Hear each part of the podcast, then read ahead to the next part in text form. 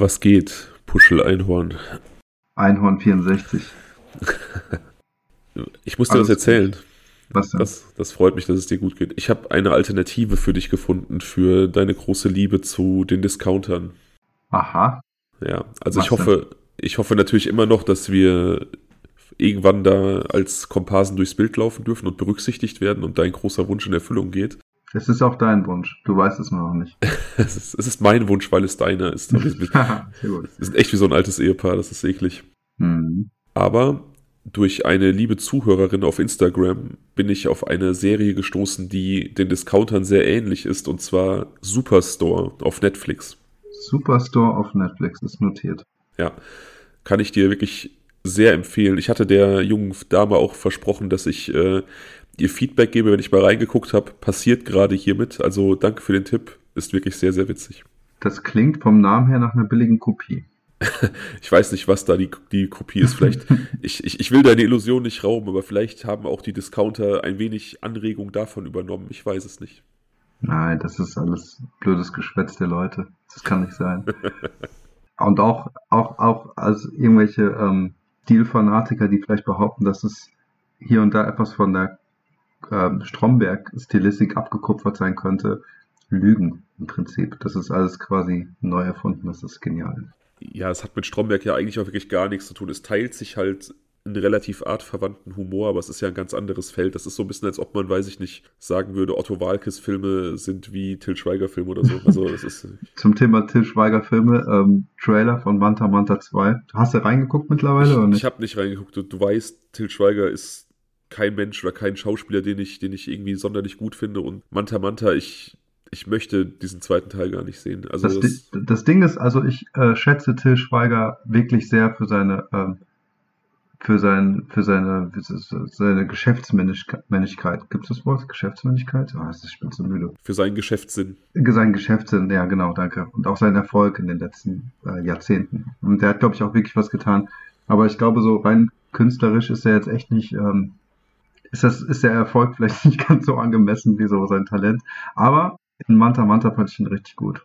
Ja, das war ja, glaube ich, auch sein Durchbruch eine seiner ersten Rollen und da hatte man ja auch noch keine Meinung zu ihm. Also ich kann mich auch erinnern, dass ich diesen Film gesehen habe und ich habe den natürlich auch gemocht damals, aber da hatte man, wie gesagt, auch noch keinen, ja, da war einem Til Schweiger kein Begriff und das hat sich ja dann im Laufe unseres Lebens mittlerweile relativ deutlich geändert und jetzt, hm, ja. Das Ding ist, ganz ehrlich, also ich fand den früher schon cool, so am Anfang nach Manta Manta, ähm, das war schon so ein lustiger, cooler, älterer Typ halt, ne, also schon so sagen wir mal, für einen jungen Menschen dann eher jemand, zu dem man aufschaut, weil er einfach schon so ein bisschen älter ist, mehr im Leben steht. Weißt du, ich meine? Also, wie es halt so ist, wenn man halt 15, 16 oder so ist und da ist so ein Mitte 20-Jähriger, keine Ahnung, wie alt er ist und, ähm, und so weiter und so fort. Und ähm, danach kamen aber einfach viel zu viele so komische, unnütze Romanzenschnulzen, immer mit dem gleichen V-Pulli und man fragt sich, warum? Warum das Ganze? Ja, ich glaube, bei Manta Manta waren wir ja noch jünger als 14, 15. Ich habe keine Ahnung. Aber warte ganz kurz. Ich habe noch gar nicht meine Vorbereitung abgeschlossen. Das war eine glatte 3. Also der Sound war okay. Aber der Geschmack ist umso besser. Oh, was gibt's denn? Ich trinke auch mal kurz. Es gibt äh, Tiski, ein hm. polnisches Bier, ja. ja. Cześć. Und an alle ähm, polnischen Zuhörer da draußen, jeden Loot. Das ist das Einzige, was ich auf Polnisch sagen kann. Ja, vor allem erstmal Nastrovia, ne? Nastrovia, okay, das kann ich auch. Was ich noch sagen wollte ist, ja, eigentlich wollte ich gar nicht über Til Schweiger sprechen. Ich weiß es gar nicht mehr. Ich wollte kurz auf unsere letzte Folge zu sprechen kommen, bevor ich in die neue einsteige. Ja. Und zwar hatte ich ja darum gebeten, dass die Zuhörer und Zuhörerinnen uns ihre Theorien auf Instagram mitteilen und das haben viele getan. Mhm. Und äh, zu ein, zwei Sachen wollte ich gerne was sagen weil ganz, ganz häufig geschrieben wurde, dass viele Leute sich nicht vorstellen können, dass da ein Täter am Werk war. Und dann kommt immer das Argument, dass ja vier junge Leute überwältigt wurden. Das kann nicht ein Täter alleine machen. Hm. Und da ist mir klar geworden, dass viele Menschen einfach wenig Ahnung haben von der Realität von körperlichen Auseinandersetzungen und von gewalttätigen Auseinandersetzungen. Und dass immer diese Fehlkonzeption besteht, jemand, der irgendwie groß ist oder eine Gruppe von mehreren Leuten hat automatisch irgendwie bessere Verteidigungsmöglichkeiten gegen irgendwelche Angreifer und dem ist nicht so. Also, um das kurz zu entkräften, ich habe schon mehrfach körperliche Auseinandersetzungen miterlebt und es gewinnt eigentlich immer der entschlossenere oder der aggressivere und da ist dann letzten Endes auch egal, ob jemand zwei Meter groß ist oder ob da zwei, drei Leute sind, wenn es nicht in denen steckt, sich zu wehren in diesem mhm. Moment, wenn das nicht deren Charakter entspricht, dann ist es egal. Ja, verstehe ich. Mhm. Und ich möchte in diesem Fall auch noch mal kurz darauf eingehen, dass das ja jetzt nicht irgendwie vier erwachsene Menschen waren, von denen wir sprechen, sondern wir sprechen von zwei 15-jährigen Mädchen. Ich will jetzt gar nicht irgendwie so tun, als ob 15-jährige Mädchen per se sich nicht verteidigen könnten, aber das sind schon leichtere Opfer als erwachsene Frauen oder als erwachsene Männer. Und wir sprechen von zwei jungen Männern, von denen einer höchstwahrscheinlich sehr stark betrunken war. Also das sind ja nicht vier erwachsene Menschen, die man da überwältigen musste. Ich glaube, ein Täter, ein Einzeltäter, der das irgendwie ein bisschen taktisch angegangen ist, der wird sich diese Gruppe angeguckt haben, wird gesehen haben, okay, das sind zwei junge Mädchen, von denen geht keine Gefahr aus. Ja. Da, ist, da ist ein betrunkener Typ, der vielleicht auch nicht mehr gerade stehen konnte, von dem geht wenig Gefahr aus und hat dann Seppo als vermeintlich stärkstes Glied äh, analysiert und identifiziert und vielleicht mit dem angefangen und dann dürfte der Rest, also die Restgegenwehr von den anderen drei Leuten recht überschaubar gewesen sein. Und auch so ein junger Mann, ich weiß jetzt nicht, wie Seppo körperlich aufgestellt war, aber wenn man dem vielleicht irgendwie aus einem Hinterhalt, aus dem Überraschungsmoment heraus irgendwie so einen Hammer über den Kopf zieht oder einen Stein, dann ist da auch nicht mehr viel mit Gegenwehr. Ne? Also das nur am Rande, weil halt so oft dieses Argument kam, das sind vier Leute, das kann nicht einer alleine gewesen sein. Hm. Ja, das stimmt. Auf jeden Fall. Ähm, und nach wie vor auch, bleiben wir mal bei der Szenar beim Szenario, dass ähm, das irgendwie mitten in der Nacht, vielleicht sogar im Schlaf oder sowas passiert ist ja, dann war der Überraschungseffekt auch einfach so groß, dass die wahrscheinlich erstmal eine Zeit lang brauchten, um zu verstehen, was gerade passiert. Und wenn dann schon der vermeintlich Stärkste ausgeschaltet wurde, dann, ähm, na gut, dann kommt alles andere recht schnell zusammen. Ich, ich habe mir mal ein bisschen Gedanken gemacht und ich glaube, dass es nicht, dass die nicht im Zelt waren, als sie angegriffen worden sind. Ich habe so ein bisschen über die Spurenlage nachgedacht, über die Auffindesituation. Hm. Und ich glaube, es war so, dass die draußen vor dem Zelt angegriffen wurden. Also wir gehen jetzt davon aus, dass nicht Nils der Täter war, sondern dass es jemanden mhm. externen gab, ja? Ja. Und wir erinnern uns, die Leichen von Seppo und seiner Freundin Tuliki waren quasi im Zelt so ineinander verschlungen. Ja. Irmeli lag so halb darauf und Seppo, äh, ähm, entschuldige, Nils lag so halb in Eingang, halb im Zelt ich habe das jetzt irgendwie so analysiert heute beim Spazierengehen, dass äh, ich denke, dass der Angriff auf Nils, äh, auf, auf Seppo draußen vor dem Zelt erfolgt ist. Die, die beiden Mädchen ins Zelt geflüchtet sind, einfach so aus, aus Fluchtrespekt, äh, ähm, Fluchtinstinkt. Hm. Und Seppo, angeschlagen wie er war, vielleicht auch Schutz im Zelt gesucht hat und dann da irgendwie Tuliki ihn durch eine Umarmung irgendwie weiß ich nicht, aufbauen wollte, trösten wollte, das aus Reflex getan hat und dann im Zelt der Täter den Angriff beendet hat. Und Nils, der irgendwie betrunken war, vielleicht draußen kurz kampfunfähig war, dann dazukommen wollte und dann quasi auf dem Weg ins Zelt, ja, überfallen wurde. Das, das kann sein. Ich frage mich halt nur, so ein Zelt ist halt einfach super eng da drin. Und gerade wenn halt irgendwie drei Menschen plus Täter mal wenigstens drin waren, dann ähm, brauchte der Täter ja auch Platz, um auszuholen. Es war ja aufgeschnitten. ja, genau, ja, aber, ja. aber, auch das, weißt du, ähm, von mir aus hat der Täter von der Seite aufgeschnitten und wenn die dann nicht sofort geflüchtet sind, dann, äh, du musst jetzt einfach mal räumlich vorstellen, vorstellen, ja, räumlich vorstellen, bildlich vorstellen, der schneidet das auf und in dem Moment, wenn sie es mitkriegen würden, wären sie weggerannt und ähm, wenn nicht, dann müsste er sozusagen mit dem einen Messer schnell, mit dem Messer schnell aufgeschnitten haben, um dann mit seinen härteren Werkzeugen auf was zuzulangen. Und das ist halt das Ding, da ist sozusagen der Wechsel der Werkzeuge, der müsste so schnell passiert sein, dass es mich vermuten lässt, dass sie einfach geschlafen haben. Er hat ja auch auf die eingestochen. Also er hat ja nicht, er muss die, die Werkzeuge ja nicht zwangsläufig gewechselt haben. Er hat ja beides getan. Und auch das, wie eben auch dieses, das sind vier Leute gewesen, die kann man nicht alleine überwältigen davon auszugehen, dass die automatisch flüchten, ist ja auch eine Hypothese, die, die nicht unbedingt stimmen muss. Es gibt ja auch ganz oft die Reaktion, dass Menschen Zeugen von Gewalttaten werden oder kurz davor sind, angegriffen zu werden und einfach erstarren, sich nicht bewegen ja. können. Mhm. Ich, wie gesagt, ich denke, dass, dass hier super viele Szenarien drin sind. Ich wollte einfach nur kurz drüber sprechen, dass diese, dass diese Argumentation, vier Leute können sich auf jeden Fall gegen einen wehren und auch diese Argumentation, die müssen geschlafen haben, weil die nicht weggelaufen sind, das sind zwei Sachen, die sind schwer zu beurteilen. Total. Aber ich meine, ich frage mich einfach auch noch, ähm, sagen wir mal, es kam wirklich zu einer Auseinandersetzung und die haben sich gewehrt und nicht alle sind erstarrt, dann frage ich mich trotzdem, ob es, nicht irgendwelche lauten Hilferufe von denen oder sowas gab und warum das vielleicht niemand gehört haben kann. Also ja, es gab halt hinterher doch die, die, die Vögelbeobachter und äh, die Fischer und sowas, aber äh, vielleicht hat ja irgendwo noch jemand gezeltet. Ja, kann sein, aber es ist dann ja auch immer so eine Frage, wie deutet man Laute, ne? Also, wenn man an so einem See zeltet und hat dann vielleicht auch, die vielleicht auch irgendwie reden hören, die haben Spaß gehabt, die waren vielleicht auch schon lauter, dann hat man vielleicht auch so einen Schrei auch mal einfach falsch gedeutet, ne? Hm, ja, klar reine Hypothese. Es ist nicht bekannt, ob da irgendwas gehört wurde und jemand das falsch gedeutet hat. Aber es gibt viele Fälle, wo vermeintliche Zeugen irgendwie Hilferufe, Todesschreie, irgendwas gehört haben und das aber total missdeutet haben. Hm. Nochmal ganz kurz zu Nils. Eine Sache hatte ich vergessen zu erwähnen in der letzten Folge. Und zwar, als 2005 dann nochmal gegen ihn ermittelt wurde, hatte die Polizei seine alten Krankenhausunterlagen einsehen wollen, um zu gucken, wie stark seine Stichverletzungen überhaupt waren, weil das ja auch so ein Argument war von vielen Leuten äh, jetzt auf Instagram gegen seine Täterschaft, dass ja. er ja auch, dass er ja auch mehrfach gestochen wurde und sich das unmöglich selber zugefügt haben kann. Das Problem ist, die Polizei hatte unmittelbar nach dem Mord, nachdem Nils aus dem Krankenhaus entlassen worden war, quasi einen Bericht über seine Wunden angefordert, hat den aber nie erhalten, hat auch dann nicht mehr nachgehakt, sodass 2005 im Rahmen dieser Ermittlungen gar nicht mehr nachvollziehbar war, wie schwer seine Verletzungen überhaupt waren. Ich denke aber, hätte man 1960 bei der Untersuchung im Krankenhaus festgestellt, dass das keine schweren oder nur sehr leichte Verletzungen gewesen wären, hätte man das von sich aus der Polizei gemeldet, weil das ja schon auch komisch gewesen wäre. Aber wie gesagt, ja. es, bleibt, es bleibt so ein Restzweifel, wir können nicht einschätzen, wie schwer diese Wunden waren. Also diese, diese Theorie der Selbstverletzung ist nicht komplett vom Tisch. Hm.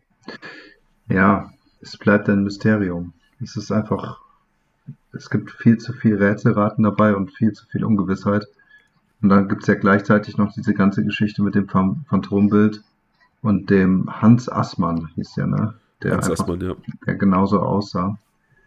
Und all das macht es schon sehr mysteriös und ähm, insbesondere die Tatsache, dass wir drei Geständnisse hatten. Vermeintliche Geständnisse. Vier, angeblich, ja. Vier ja. sogar? Vier? Genau. Ja, angeblich soll Nils es ja gestanden haben, einer, einer ehemaligen Partnerin. Assmann soll es gestanden haben, Gilström soll es gestanden haben und dann dieser ähm, zum Tatzeitpunkt noch selber jugendliche Intensivstraftäter, der auch bekannt war in der Gegend. Also vier vermeintliche Geständnisse. Es ist schon seltsam. Ich es weiß ist ein total seltsamer Fall, ja. ja. Aber auch einmal mehr finde ich es irgendwie auch krass, dass es halt jemanden gibt, der ganz offensichtlich ja sein Leben gelebt hat, um nur da mal auszupacken. Das ist ja. Voll, ja. Äh, ja, also gut, wenn es halt wirklich äh, Nils gewesen sein sollte, er lebt ja noch. Der ist jetzt aber auch schon in einem Alter, wo man sagen könnte, ja, wenn du es warst, dann kannst du es eigentlich auch zugeben. Vielleicht, ja. vielleicht hat sich ja jemand Luft gemacht. Vielleicht war eines dieser Geständnisse ja wirklich echt, aber ist halt untergegangen in diesem seltsamen Fall. Ne? Ich meine, was veranlasst Menschen dazu, ein Geständnis abzugeben? Und selbst wenn es irgendwie im betrunkenen Kopf oder sowas ist, ähm, für einen Mord, wenn man unschuldig ist, ist es doch total wahnsinnig. Da gibt es mannigfaltige Theorien und Beweggründe. Also das kommt immer wieder vor, dass Menschen Verbrechen gestehen, auch gerade Morde, die sie nicht begangen haben. Das ist ähm, leider, oder was heißt leider, das ist interessanterweise kein seltenes Phänomen. Hm. Aber Hans Assmann ist ja eine Person, der wir uns irgendwann später nochmal zuwenden werden. Also über den werden wir nochmal sprechen. Dann bin ich mal ganz gespannt, was dann kommen wird ich kann schon vorwegnehmen, was kommen wird, das habe ich ja auch schon angedeutet. Es ist oder er ist auch in anderen Mordfällen verdächtig gewesen durch die finnischen Behörden und es gibt da diese Theorie, dass Hans Assmann ein unerkannter Serientäter gewesen sein könnte, aber wie gesagt, darauf kommen wir ein andermal zu sprechen. Hm, okay. Heute beenden wir unsere nordeuropäischen Wochen. Wir hatten jetzt ja in den letzten vier Folgen drei Ausflüge nach Nordeuropa, Island, Norwegen und eben Finnland. Ja, jetzt geht's nach Schweden. Nein, wir beenden, wie gesagt, die nordeuropäischen Wochen. Wir waren ja zwischendurch schon einmal in Kalifornien, als wir über Richard Chase gesprochen haben, den Vampir von Sacramento. Ja. Und wir begeben uns wieder in die Vereinigten Staaten und äh, sprechen über einen Fall, der dort vor einigen Jahren für Aufregung sorgte. Okay, also vor einigen Jahren heißt, dass es noch nicht so lang her ist. Nee, der ist recht frisch, das stimmt, ja. Okay. Mhm. Ich habe dir ähm, ein Foto zum Fall geschickt, also der Fall ist von 2012. Es geht wieder um eine Konstellation, diesmal aus drei Freundinnen. Ich habe dir ein Foto von den drei Protagonistinnen des heutigen Falles geschickt. Ja. Magst du die kurz beschreiben für die Zuhörer und Zuhörerinnen? Das sind drei junge Mädchen. Ähm, ich schätze mal irgendwie zwischen 13 und 15 Jahre alt. Ja, sie dürften auf dem Bild, also ich weiß nicht genau, wann das Bild entstanden ist, aber äh, sie dürften da so 14, 15 gewesen sein, ja. Ja, genau. Ähm, lächeln in die Kamera, ähm, haben alle irgendwie also Sommerkleider an. Es scheint also ein warmer Tag zu sein. Und ähm, ja, das ist halt so ein, Se es ist kein Selfie-Bild, aber es ist schon so ein bisschen, sie lächeln halt einfach, haben eine gute Zeit wahrscheinlich gerade. Genau. Es sind äh, zwei Freundinnen tatsächlich schon seit Kindheitstagen, ganz rechts im Bild. Äh, Skylar Nies, um die es heute in erster Linie gehen wird. Ja. Und äh, ganz links im Bild ihre Kindheitsfreundin Shelia Eddy. Und in der Mitte Rachel Shove, die ist dann später zu der Clique dazugestoßen, aber darum, davon erzähle ich jetzt später. Also ich fange einfach mal ganz vorne an. Mhm. Wie gesagt, Skylar Nies, das Mädchen ganz rechts auf dem Foto, ist so ein bisschen die Hauptperson des heutigen Falles. Sie ist zu dem Zeitpunkt, zu dem die Tat spielen wird, von der wir heute reden, 16 Jahre alt und wird als intelligentes, zielstrebiges, sehr begeisterungsfähiges, aber auch dickköpfiges junges Mädchen beschrieben, das das Ziel verfolgt hat, irgendwann einmal Anwältin zu werden. Sie lebt mit ihren Eltern Mary und Dave in West Virginia. Sie ist Einzelkind, hat keinerlei Geschwister und im Prinzip seit der zweiten Klasse unzertrennlich von ihrer besten Freundin Sheila Eddy. Wie gesagt, das ist die junge Frau links auf dem Foto. Ja. Die beiden sind, wie gesagt, seit der zweiten Klasse befreundet und waren im Prinzip direkt absolut unzertrennlich. Also wie Geschwister, so dass sie wirklich dauernd miteinander verbracht haben. Sheila ist auch ein Einzelkind und so mhm. haben, die, haben die beiden wirklich im Prinzip jede freie Minute miteinander verbracht, sind zusammen aufgewachsen und ja, eben seit dieser zweiten Klasse unzertrennlich gewesen. Mhm. Sie gingen auch später gemeinsam auf die Highschool, auch in die gleiche Klasse und lernten dort die gleichaltrige Rachel Shove kennen, die dann schnell ein drittes Mitglied dieses Freundeskreises wurde. Das ist, wie gesagt, das Mädchen in der Mitte des, mit den roten Haaren. Ja. Rachel ist so ein bisschen der Ruhepol in diesem Dreiergespann. Skylar und Sheila sind sehr extrovertiert, lebhafte Mädchen, wie gesagt, beide auch sehr zielstrebig und neigen zur Dickköpfigkeit. Rachel ist so ein bisschen eine etwas ruhigere Vertreterin, etwas zurückhaltender, die aus einer sehr religiösen Familie stammt und sehr viel Zeit in ihrer Kirchengemeinde verbringt gerne singt und Theater spielt. Also so ein bisschen, wie gesagt, so der, der Feingeist in Anführungsstrichen zwischen diesen beiden ja, wie sagt man, Wildfängen, ja. Mhm. Die drei verbringen jede freie Minute miteinander.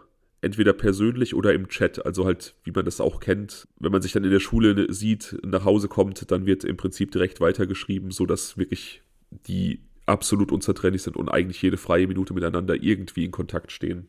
Ja. Sie beginnen dann natürlich auch gemeinsam in die Pubertät zu kommen und ja, das zu tun, was man in der Pubertät eben so tut. Sie fangen an zu schwänzen, feiern häufiger, entdecken ihre Liebe zum Alkohol, rauchen auch schon mal Gras, also alles jetzt so im in Anführungsstrichen normalen Rahmen. Ich glaube nicht, dass die super eskaliert sind, aber ebenso diese typischen Pubertätserscheinungen, ne? dass man halt Grenzen austestet, die Schule nicht mehr so ernst nimmt und eben andere Sachen irgendwie Priorität gewinnen und man eben auch, ja, Substanzen ausprobiert. Hm. Ja, absolut normal.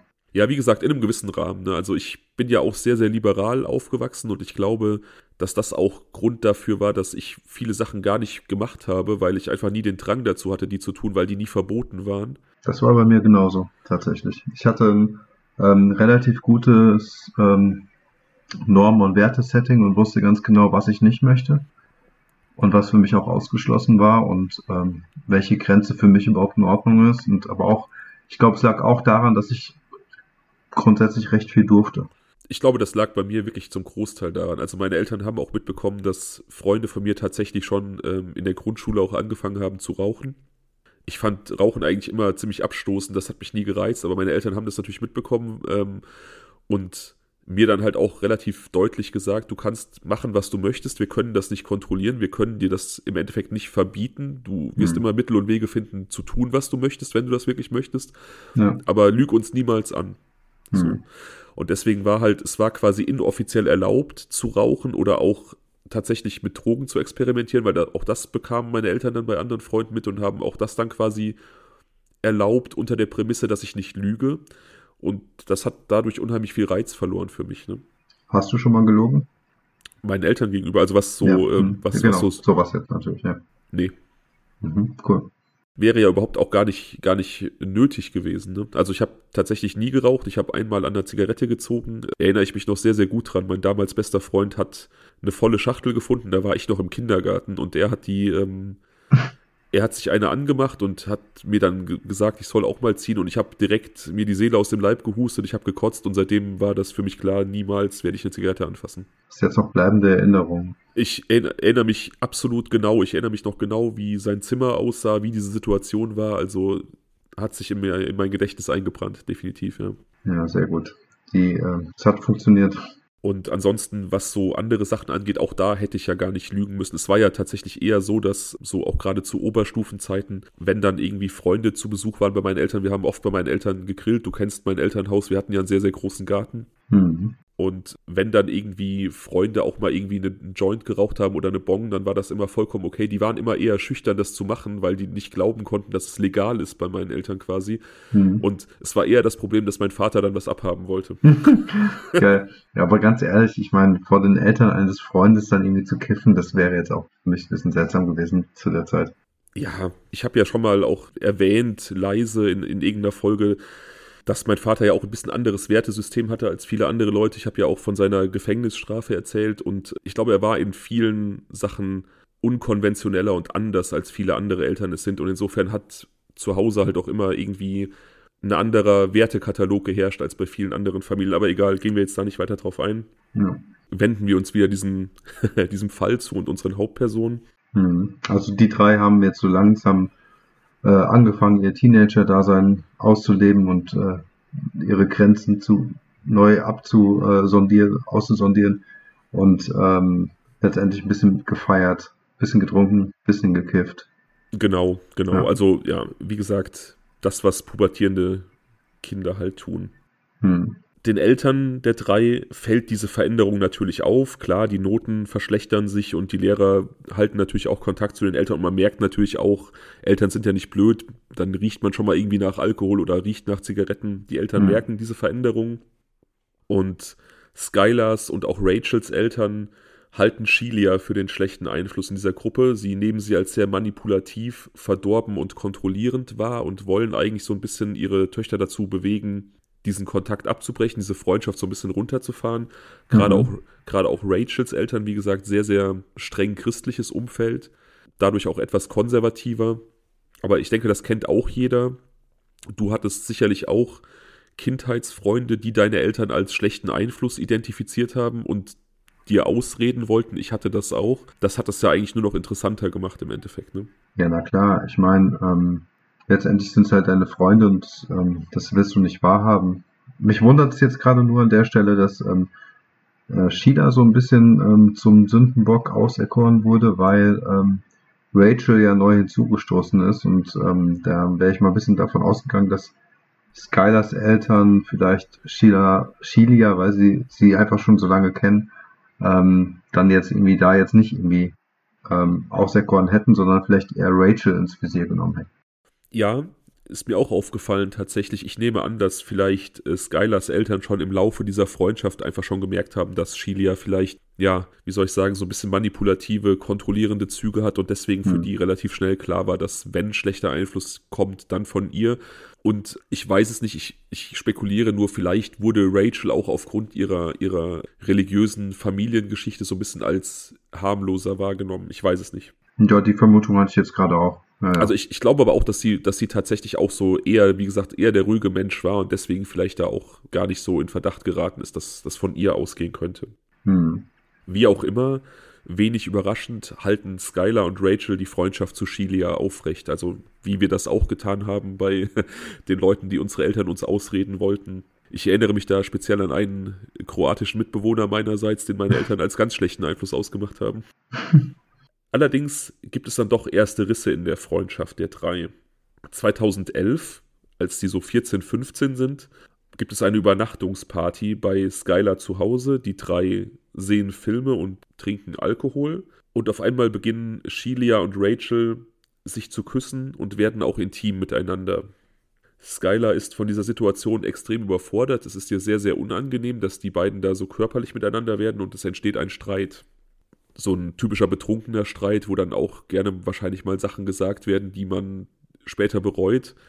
Das Problem ist, dass diese Situation nie geklärt wird. Also dieser Streit wird nie aufgelöst, auch in der kommenden Zeit im nüchternen Zustand wird einfach nie wieder über diesen Abend gesprochen und so erfährt diese ganze Situation eine gewisse Zuspitzung in den nächsten Wochen und die drei gehen sich nun vermehrt aus dem Weg.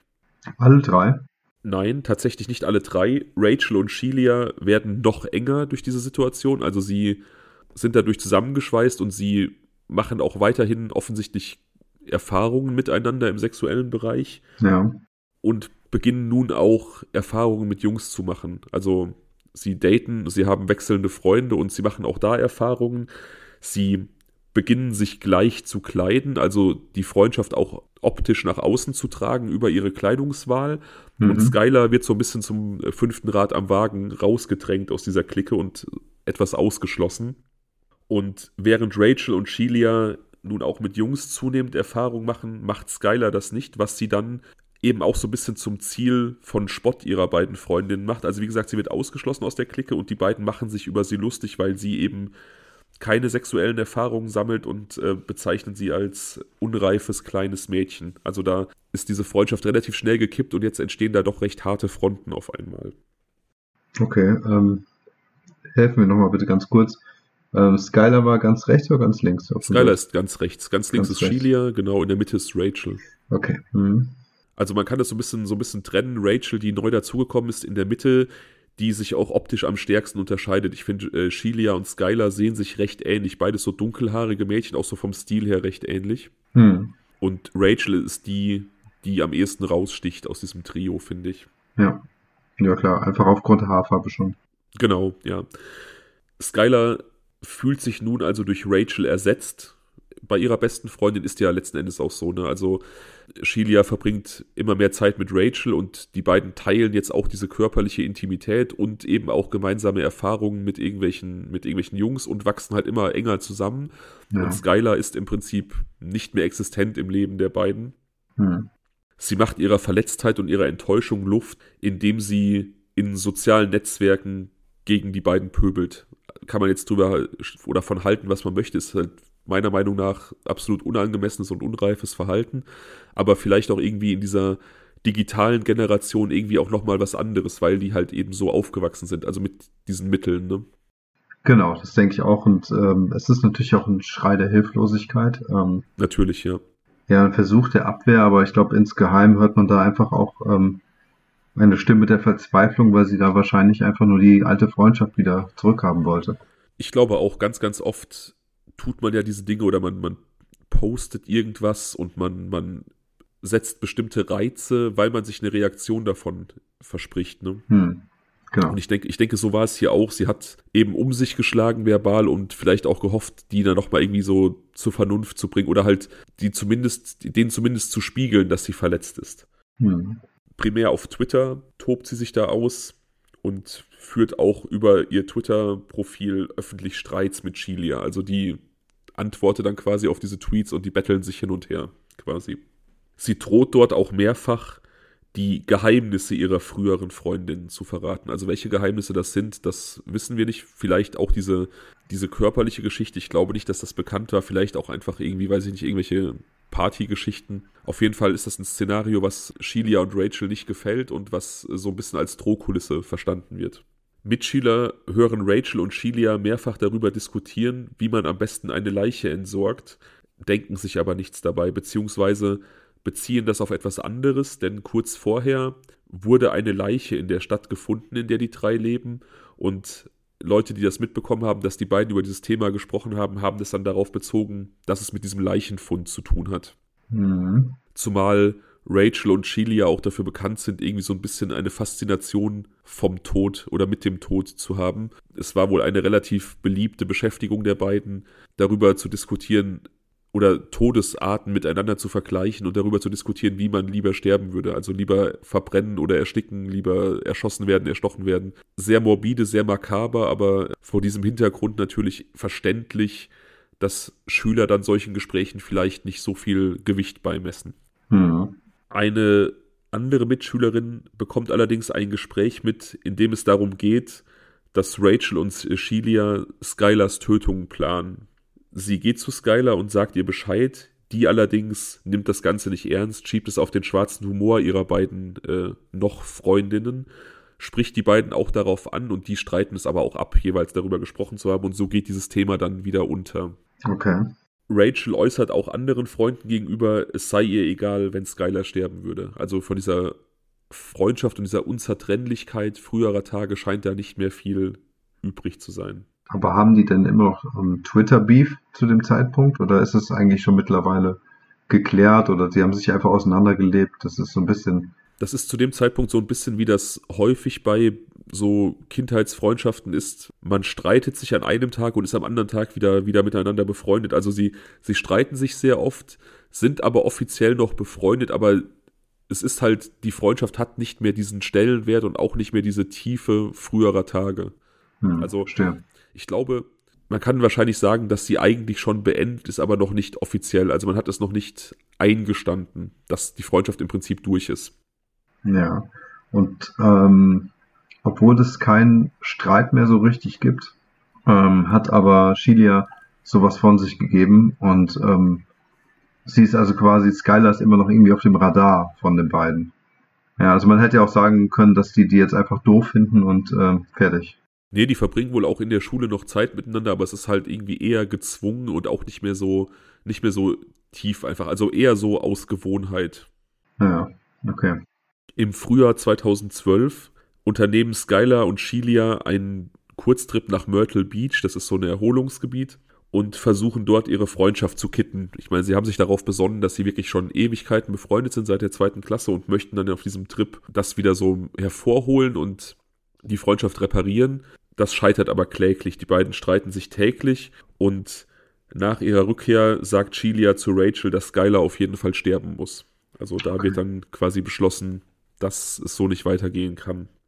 Am 5. Juli 2012 arbeitet Skylar bei ihrem Nebenjob bei Wendy's, das ist so eine Burgerkette, hm. und twittert von dort aus, dass ihr Scheiß wie diesen macht, ist der Grund, warum ich euch nie ganz vertrauen werde. Also halt auch so, es ist ganz eindeutig, auf wen es abzielt, aber es hat halt so, für Außenstehende ist es halt kryptisch. Man weiß nie, worum es geht, aber man weiß halt, wer gemeint ist. Ne? Ja. Sie kommt nach Hause an diesem Abend von ihrem Nebenjob, so gegen 10 Uhr, sagt ihren Eltern gute Nacht und geht in ihr Zimmer. Gegen 0 Uhr bekommt sie Nachrichten von Shelia und Rachel. Beide fragen sie, ob sie nicht spontan Lust hat, rauszukommen, einen Roadtrip zu machen, ein bisschen zu kiffen und über alles zu sprechen. Skylar lehnt ab, vor allem wegen des Streits, aber die beiden bitten sie mehrfach und überreden sie letztendlich. Sie klettert aus dem Fenster und die beiden holen sie gegen 0.30 Uhr mit Shelias Auto zu Hause ab. Kann ich noch mal kurz zurückspulen?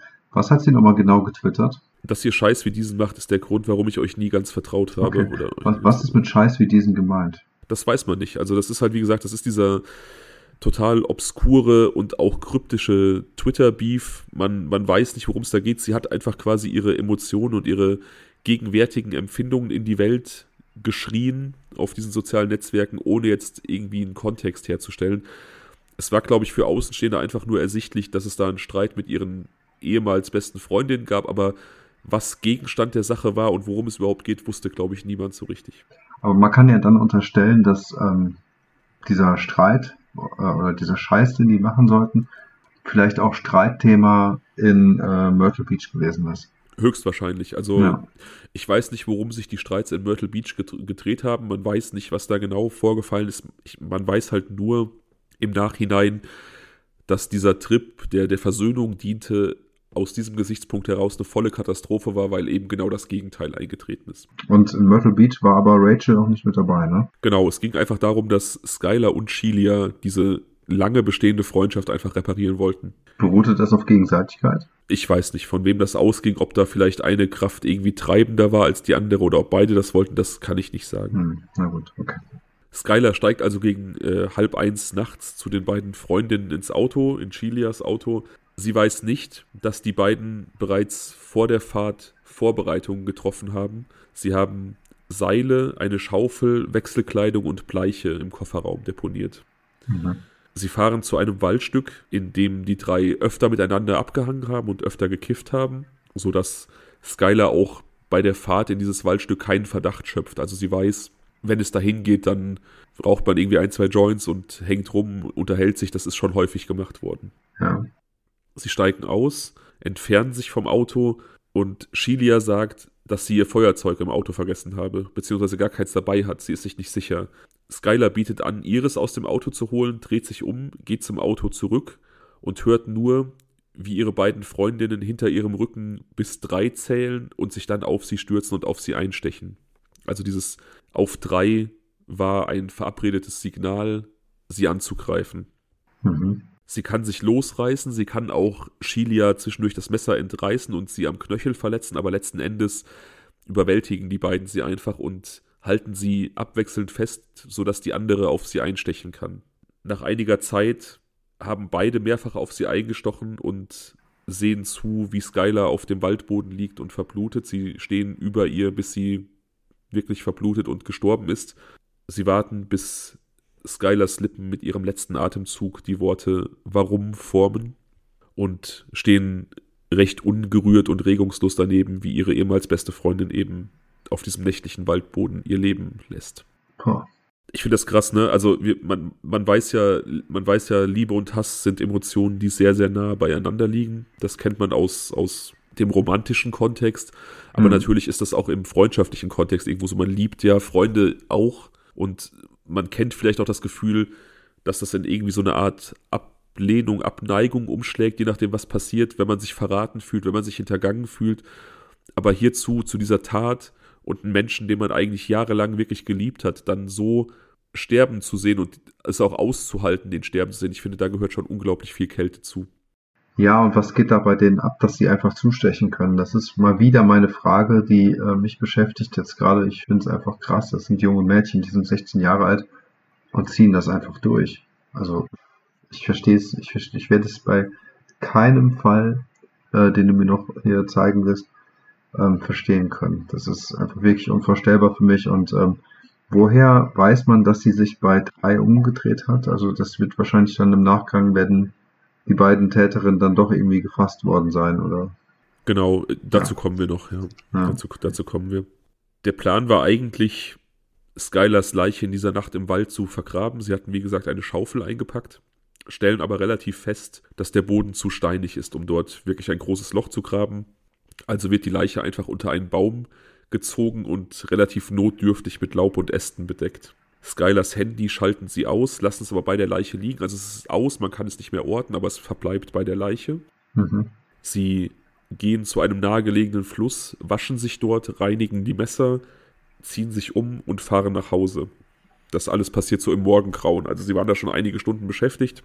Rachel bricht an diesem nächsten Morgen direkt ins Bibelcamp auf, wo sie äh, von ihrer Gemeinde aus hinfährt, um äh, die Bibel zu studieren und einfach irgendwelche christlichen Dinge zu tun. Okay. Auch irgendwie, es hat so ein bisschen den Vibe von dem Fall, bei dem du ja leider nicht dabei warst, wo ähm, die Täterin auch nach dem Mord einfach in die Kirchengemeinde gegangen ist, um äh, ihren Tanzkurs abzuhalten. Ja, genau. Und ich finde auch, das hat, das ist so eine, das hat einfach sowas, sowas noch Kälteres, ne, weil man ja das Christentum einfach so mit, mit Gnade und Nächstenliebe verbindet, auch wenn es natürlich Zuschreibungen sind, die auch nicht immer stimmen. Aber nach so einem grausamen Mord ins Bibelcamp zu fahren, ist halt trotzdem irgendwie sehr abstrus, finde ich.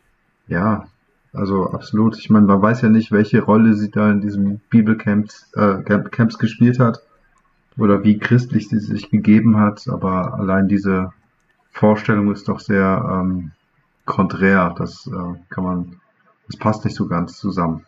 Ja, voll absolut. Am nächsten Morgen ahnen Skylers Eltern noch nichts von der Tat oder von dem Verschwinden ihrer Tochter. Sie stehen um 4 Uhr morgens auf, weil sie zur Arbeit müssen. Sie gehen davon aus, dass ihre Tochter noch friedlich in ihrem Bett liegt und verlassen sehr leise das Haus, um sie nicht zu wecken. Hm. Ihr Vater Dave kehrt mittags ins Haus zurück. Er hat mit Skylar verabredet, ihr das Auto zu übergeben. Das braucht sie, um zu ihrer Schicht bei Wendy's zu fahren. Ja. Er trifft sie aber im Haus nicht an. Er klopft an ihre Zimmertür, das Zimmer ist abgeschlossen, niemand öffnet, er ist verwundert, denn seine Tochter ist sehr, sehr zuverlässig eigentlich und wie gesagt, diese Autoübergabe, die war eben verabredet. Ja. Er geht dann ums Haus, denn wie gesagt, das Zimmer war abgeschlossen und bemerkt, dass Skylers Fenster offen steht. Er denkt direkt daran, dass äh, Skylar sich oft aus dem Fenster herausgeschlichen hat, um sich mit Shelia zu treffen und geht davon aus, dass das wieder geschehen ist und ruft Shelia an. Sie sagt, am Telefon, sie hätte zwar gegen Mitternacht mit Skylar telefoniert, sie aber nicht getroffen und sie wisse nicht, wo Skylar ist. Skylars Eltern rufen also die Polizei, also Dave ruft seine Frau an, die kommt nach Hause, sie weiß jetzt, dass die Tochter verschwunden ist, die beiden rufen die Polizei und Shelia und ihre Mutter fahren zu Skylars Eltern, um ihnen beizustehen. Auch das ist, finde ich, extrem hart. Auch das musst du erstmal aushalten. Du hast deine beste Freundin, ehemals beste Freundin in dieser Nacht ermordet, grausam ermordet und bist dann am nächsten Tag in ihrem Elternhaus und tröstest ihre Eltern, die sich fragen, wo ihre verschwundene Tochter ist. Ich finde auch das ist so kalt. Es ist eiskalt, das ist einfach nur link, das ist äh, dreckig, das ist abgebrüht, das ist äh, teuflisch. Es ist teuflisch. Teuflisch. Ja, voll. Also da fällt mir auch wirklich kein anderes Wort ein. Es ist absolut erschreckend. Ich meine, man darf Dinge nicht am Alter festmachen, ja. Äh, Reife oder auch Verdorbenheit, schlechte, gute Charakterzüge, das hat nichts mit Alter zu tun, aber es ist trotzdem erschreckend, dass ein 16-jähriges Mädchen dazu imstande ist. Ja. Wie gesagt, sie ist nur mit ihrer Mutter bei Skylars Eltern, um ihnen beizustehen. Die Polizei kommt auch an, um mit den Eltern zu sprechen und sie befragen auch dort erneut Shelia. Denn sie wissen ja, dass die ausgesagt hat, dass sie gegen Mitternacht mit Skylar telefoniert hat und nun räumt sie ein, dass sie sich um 23 Uhr gemeinsam mit Rachel mit Skylar getroffen hat. Mhm. Sie sagt, es ist nichts Großartiges passiert, sie fuhren einfach nur herum, rauchten was, redeten und brachten Skylar gegen 0 Uhr wieder nach Hause. Weil Shelia insgesamt sehr hilfsbereit ist und sehr offen erzählt, was passiert ist und auch danach irgendwie den Eltern hilft, von Tür zu Tür zu gehen, die Nachbarn zu befragen, ob sie Skylar gesehen haben und auch Flyer verteilt, ist sie erstmal nicht verdächtig. Die Polizei glaubt diese Aussage und auch Skylars Eltern glauben, dass Shelia nichts damit zu tun hat. Man schiebt das so ein bisschen darauf, also dass sie dieses Treffen erst nicht zugegeben hat, dass sie dann auch später eingeräumt hat, dass da im Auto auch Marihuana geraucht wurde und ähm, Okay, und das wollte sie jetzt verheimlichen, deswegen hat sie nicht direkt gesagt, dass sie sich getroffen haben. Genau, genau. Hm, okay. Die Polizei sichtet die Überwachungskameras. Rund um das Haus von Skylers Eltern gibt es mehrere Nachbarn, die ihre Grundstücke mit Überwachungskameras gesichert haben. Und die Ermittler sehen gegen 0.30 Uhr ein Auto ankommen, das offensichtlich dort wartet, jemanden abholen möchte. Sie können es aber nicht zuordnen. Sie haben bei diesem ersten Ortstermin nicht gesehen, mit welchem Auto äh, Shelia angekommen ist, beziehungsweise sie ist mit dem Auto ihrer Mutter mitgefahren. Das ist ein anderes Auto. Und das Nummernschild des Autos auf diesem Video ist nicht lesbar. Also man kann nicht herausfinden, wem dieses Auto gehört. Es ist nicht zuzuordnen. Und weil es ja so ungefähr zur Aussage passt, dass man Skylar gegen 0 Uhr nach Hause gebracht hat, um 0.30 Uhr kommt dann dieses unidentifizierte Auto holt sie wahrscheinlich wieder ab, geht die Polizei erstmal davon aus, dass Skylar mit einem Jungen durchgeht. Mhm. Sie sagen den Eltern, sie sollen sich erstmal keine großen Sorgen machen. Wahrscheinlich würde ihre Tochter nach ein paar schönen Tagen mit diesem mysteriösen Jungen einfach wieder zurückkommen und es ist nichts passiert. Mhm. Aber Skylar bleibt vermisst. Und dieses Auto ist auch kompletter Zufall gewesen, ne? Sie ist ja, dass da jetzt jemand hergefahren ist. Nee, nee, das ist Shelias Auto. Aber warum ist sie da hergefahren zu der Uhrzeit nochmal? Ja, sie hat sie abgeholt. Also Ach so, sie, sie, hat sie abgeholt. Sie hat die Zeit also nochmal verschoben. Okay, in ihrer genau, Aussage. Sie, ja. sie hat in ihrer Aussage gesagt, sie hat sich mit, mit, sie ist mit Rachel gemeinsam zu Skylar gefahren gegen 23 Uhr und hat sie gegen 0 Uhr abgesetzt. Ja, okay, sie hat sie um halb eins abgeholt. Ne? Genau, in Realität hat sie sie um halb eins abgeholt. Ja, gut, okay. Und deswegen konnte man, hat man dieses Auto ihr nicht zugeordnet, beziehungsweise dachte, das ist jemand anders. Mhm. Während Skylar also nach wie vor verschwunden bleibt, gibt sich vor allem Shelia in den sozialen Medien alle Mühe, eine Freundin in Sorge zu spielen, in, Anf in Anführungsstrichen. Sie postet beispielsweise, ich kann nicht schlafen.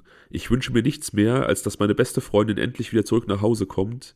Ich wünschte, ich wüsste etwas, was ich der Polizei sagen könnte, um sie schneller zu finden. Auch das vor dem Hintergrund dessen, was passiert, ist ja auch absolut ekelhaft. Ja, so richtig mies abgezockt und ich finde, man kann sich halt gar nicht vorstellen, wie jemand so eiskalt oder mit was für Hintergedanken sie vielleicht diese, ähm, dieses kleine Drehbuch geschrieben hat, diese, weißt du, diese offensichtliche äh, falsche Nachricht, einfach nur um, um ja, sich selbst besser dastehen zu lassen. Ja, ja, wie gesagt, es ist insgesamt sehr, sehr bedrückend und ja, einfach unfassbar, wie, wie kalt da agiert wurde. Ja, und auch mit einem gewissen Kalkül, ne? Das ja, ist, ja, klar, voll. Ja, ja, voll. Das finde ich so erschreckend. Mit Rachel konnte die Polizei, wie gesagt, immer noch nicht sprechen. Die ist im Bibelcamp und man wollte warten, bis sie wieder da ist, bis man ihre Aussage aufnimmt. Man hat das jetzt offensichtlich nicht so dringend gesehen, weil man ja der Meinung war, man weiß durch Shelia sowieso schon alles, was passiert ist. Am 9.7. wird Shelia erneut bei der Polizei befragt. Sie bleibt bei ihrer Aussage. Die Polizistin, die sie verhört, ist allerdings ein wenig misstrauisch weil Shelia so gar nicht besorgt wirkt und das kommt der Polizistin komisch vor. Sie hat sich da so ein bisschen ein anderes Verhalten, wie soll ich sagen, erhofft oder hätte ein anderes Verhalten vorausgesetzt in der Situation. Das heißt, sie hat in der Situation die Maske mal kurz abgelegt und ähm, da hat das Verhalten nicht wirklich zu den äh, Twitter-Nachrichten und zu ihren Suchaktivitäten und sowas gepasst.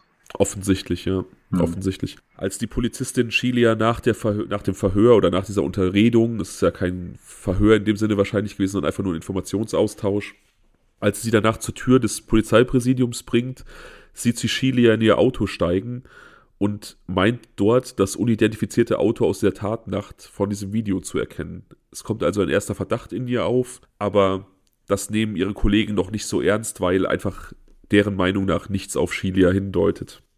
Am 10.7. kehrt Rachel aus dem Bibelcamp zurück und auch sie wird befragt. Sie gibt sich überrascht, sie weiß angeblich nichts von Skylars Verschwinden. Die Polizei wird nun aber wirklich misstrauisch, weil ihre Story sich komplett mit der von Shelia deckt. Also es wirkt sehr einstudiert, selbst kleine Details und alles stimmt komplett überein. Und das ist für, für Ermittlungsbehörden oft so ein Warnsignal, weil wenn du zwei Leute oder drei Leute über, eine, über einen Abend reden hörst, dann unterscheiden sich oft die Geschichten. Jeder nimmt Dinge anders wahr, jeder gewichtet mhm. vielleicht auch Dinge ein bisschen anders. Ja. Und wenn, wenn aber Geschichten und Deckungsabläufe, äh, Handlungsabläufe genau deckungsgleich sind, ist das meistens ein Zeichen dafür, dass irgendwas einstudiert wurde und das weckt natürlich Verdacht, warum sollte man das tun? Ja, interessant, ja. Okay. Weil man aber keine weiteren Beweise hat und es einfach nur erstmal diesen Verdacht gibt, aufgrund der deckungsgleichen Geschichte wird da auch nicht groß nachgebohrt. Vielleicht denkt die Polizei sich auch, okay, Shilia hat am Anfang schon irgendwie erst spät mit der Sprache rausgerückt, weil da im Auto gekifft wurde. Vielleicht denken die einfach, da sollte noch was anderes verschleiert werden, aber nichts Schlimmes passiert, so nach dem Motto. Ich weiß es nicht. Man bohrt auf jeden Fall nicht weiter nach, lässt Rachel dann wieder, wieder gehen. Es ist aber auf jeden Fall aufgefallen, dass die Geschichten sich sehr, sehr gleichen. Ja. Es geht weitere Zeit ins Land, Skylar bleibt verschwunden. Im August beginnt das neue Schuljahr und das Leben an der Schule geht ebenfalls weiter, auch für Rachel und Shelia, die jetzt schon einige Zeit mit ihrem Verbrechen davongekommen sind.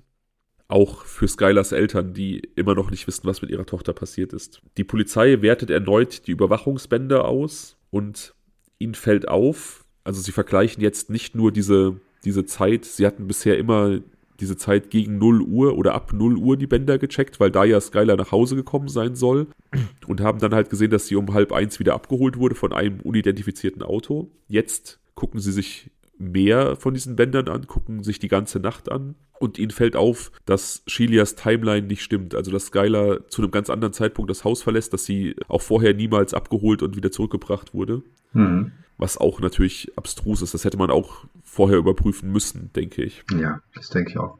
Es fällt also jetzt auf, dass diese Timeline nicht stimmt, dass äh, Skylar eben nicht irgendwie zurückgebracht wurde gegen 12. Und die Verdachtsmomente gegen speziell Shelia häufen sich nun. Auch Mitschüler verdächtigen Shelia und Rachel aufgrund ihres Verhaltens, weil sie eben so gar nicht besorgt wirken, beziehungsweise Rachel zieht sich sehr zurück, also sie meidet auch Kontakte, sie ist sehr, sehr viel introvertierter als zuvor und Shelia wirkt so gar nicht ängstlich und besorgt um ihre Freundin, was sie ja eigentlich sein müsste, wenn die seit mehreren Wochen verschwunden ist. Ja, sicher. Weißt du, und wir haben, äh, ja vorhin schon über das Thema Social Media gesprochen. Also sie hätte ja dann eigentlich wahrscheinlich auch weitergemacht und versucht, sie irgendwo zu finden. Ja, genau. Und, und geguckt, dass irgendwie irgendeine Nachricht viral geht oder sowas, weißt du? Ja, also es ist auf jeden Fall natürlich auffällig, wenn dann so totales Desinteresse herrscht. Vor allem natürlich auch, was du gerade angesprochen hast, wenn dieses Desinteresse in der Realität sich halt einfach nicht mit diesem, mit dieser gespielten Sorge in den sozialen Medien einfach deckt. Wie auch immer, also die Mitschüler, denen kommt das Verhalten von beiden, von Rachel und Shelia, komisch vor und sie distanzieren sich zunehmend von beiden, sodass die beiden in der Schule zunehmend isoliert werden. Die Polizei, wie gesagt, hat erste Verdachtsmomente geknüpft und auch Skylars Eltern fangen an, speziell Shelia zu verdächtigen. Ihnen fällt auf, dass Shelia sich ausgesprochen oft nach dem Stand der Ermittlungen erkundigt und genaue Sachen wissen will, also alles genau wissen möchte, nicht unbedingt, ob man irgendwas von Skylar gehört hat, ob man sie gefunden hat, sondern eher wie der Stand der Ermittlungen ist. Und wenn äh, Skylars Eltern ihr sagen, dass sie darüber nicht reden dürfen, weil die Polizei ihnen gesagt hat, sie dürfen nicht darüber reden, reagiert sie häufig sehr wütend. Ja, da kommt so langsam das wahre Gesicht raus. Genau, und das fällt den Eltern natürlich auch auf, dass das einfach kein Verhalten ist, das man in so einer Situation zeigen würde.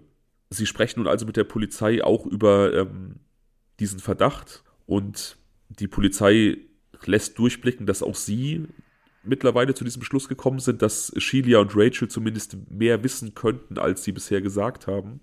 Und aufgrund dieses Verhaltens von Rachel, also dieses sich abkapseln und Kontakt zu anderen meiden, machen sie sie als das schwächere Glied der beiden aus und äh, überlegen sich, sie zu befragen. Sie befragen sie und sie verstrickt sich immer mehr in Widersprüche, aber niemals so, dass man sie irgendwie greifen kann oder dass man da irgendwelche Beweise rausziehen kann. Die Polizei versucht auch, so ein bisschen mit einem Trick die beiden zu überführen, indem man Rachel und Shelia gemeinsam in einem Zimmer warten lässt und sie mit versteckten Kameras ab, äh, versteckten Mikrofonen abhört, um herauszufinden, ob sie vielleicht über den Fall, über das Verschwinden sprechen. Aber speziell Shelia meidet das Thema komplett. Also mhm. dieser Versuch schlägt fehl. Bis dann Skylars Mutter bei Facebook einen Post absendet, indem sie die beiden direkt beschuldigt, für das Verschwinden und möglicherweise auch den Tod ihrer Tochter verantwortlich zu sein. Also sie hat jetzt irgendwie genug von diesen Spielchen und sie geht jetzt auch auf dieses Social Media Spiel ein ja. und, post, und postet sehr offensiv ihren Verdacht. Okay. Das führt dazu, dass die Mitschüler die beiden noch mehr meiden als zuvor. Also sie sind jetzt an dieser Highschool komplett isoliert, während es Shelia vollkommen egal zu sein scheint. Also sie reagiert da genauso emotionslos wie ansonsten. Das ist ihr ziemlich egal, was die Leute von ihr denken. Ist Rachel von dieser Situation zunehmend überfordert und wirkt irgendwie nahe am Zusammenbruch, sodass sie irgendwann versucht, sich das Leben zu nehmen. Der Versuch schlägt fehl, aber die Polizei wittert natürlich da jetzt die Chance, bei einem gerade überlebten Suizidversuch, bei jemandem, der offensichtlich psychisch in keinem guten Zustand ist, und sie verhören Rachel erneut und sie gesteht den Mord. Sie gibt zu, was passiert ist und sie führt die Polizei auch zum Leichenablageort. Okay. So ist dann also nach einiger Zeit geklärt worden. Also so ist dann quasi Licht ins Dunkel gebracht worden. Die Leiche mhm. von Skylar wird dann im Dezember 2012 gefunden. Also doch einige Monate nach dem Mord. Vor allem, wenn man bedenkt, dass sie eigentlich nur so notdürftig bedeckt ja, ne? Mit, ja, ja, das dachte ich mir eben auch, ne? dass sie vorher noch keiner gefunden hat. Ja, das ist krass auf jeden Fall. Das habe ich auch gedacht. Das ist wahrscheinlich ein Waldstück gewesen, was gar nicht so häufig frequentiert wurde. Ja gut, du hast ja eben schon gesagt, dass es ja irgendwie bis zur Morgendämmerung oder was ging, ne? Ja. Und dann ähm, waren sie wahrscheinlich echt die ganze Nacht damit beschäftigt, einen geeigneten Ort zu finden und ihre Arbeit sauber zu machen, ne? Ja, auf jeden Fall. Hm.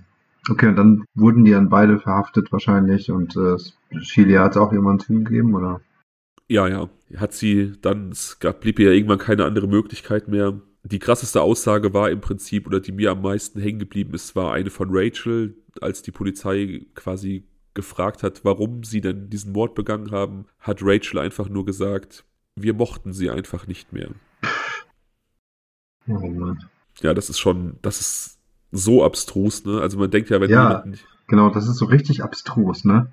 Genau, das, das passt total gut, weil es einfach so, so, so, so eine, wie soll man sagen, so eine derart unnormale Reaktion darauf ist, dass man sich echt äh, an die Stirn packen muss. Ja, und weil man einfach denkt, wenn du jemanden nicht magst oder nicht mehr magst, dann streichst du ihn halt aus deinem Leben, indem du ihn meidest, Ja. aber doch nicht, indem du ihn tötest. Ja, also das, Genau. das zeigt ja, das zeigt ja auch eine derartige Verachtung für das menschliche Leben.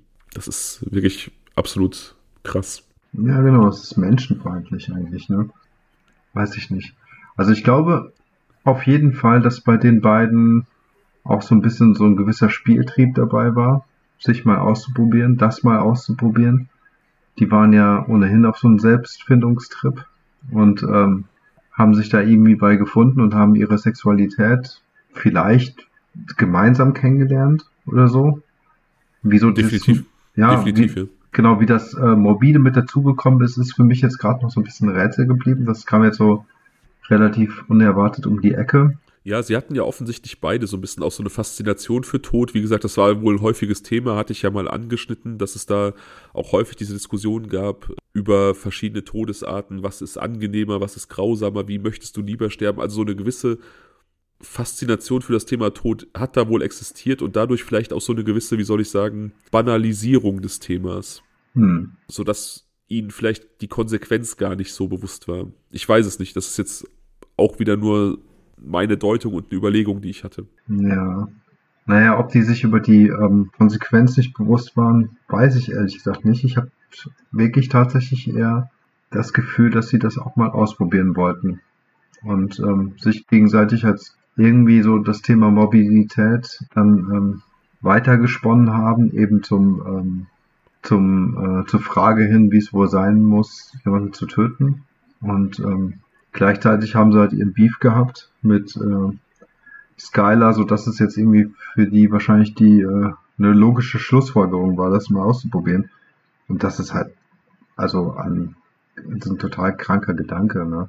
Ja, definitiv. Ähm, definitiv. Zumal auch speziell bei Sheila Eddy diese ja, Gnadenlosigkeit und emotionale Kälte sich bis in den Prozess hineingezogen hat. Also sie hat auch da keinerlei Reue gezeigt, was ich halt auch einfach so krass finde. Ne? Ich meine, sie, sie ist da mit diesen Vorwürfen konfrontiert worden, sie hat diverse Verhöre hinter sich gebracht, ihr sind auch die juristischen Folgen aufgezeigt worden und sie hatte auch Zeit in der, in der Untersuchungshaft das zu reflektieren und das auf sich wirken zu lassen und zu verarbeiten, was sie getan hat. Und auch nach all dieser Zeit hat sie keine Gnade gezeigt. Oder weißt keine, du, kein, ja, aber in so jungen Jahren äh, klingt das so, als ob die irgendwie eine zweijährige Navy SEAL Ausbildung gehabt hätte, um irgendwie so eiskalt zu werden.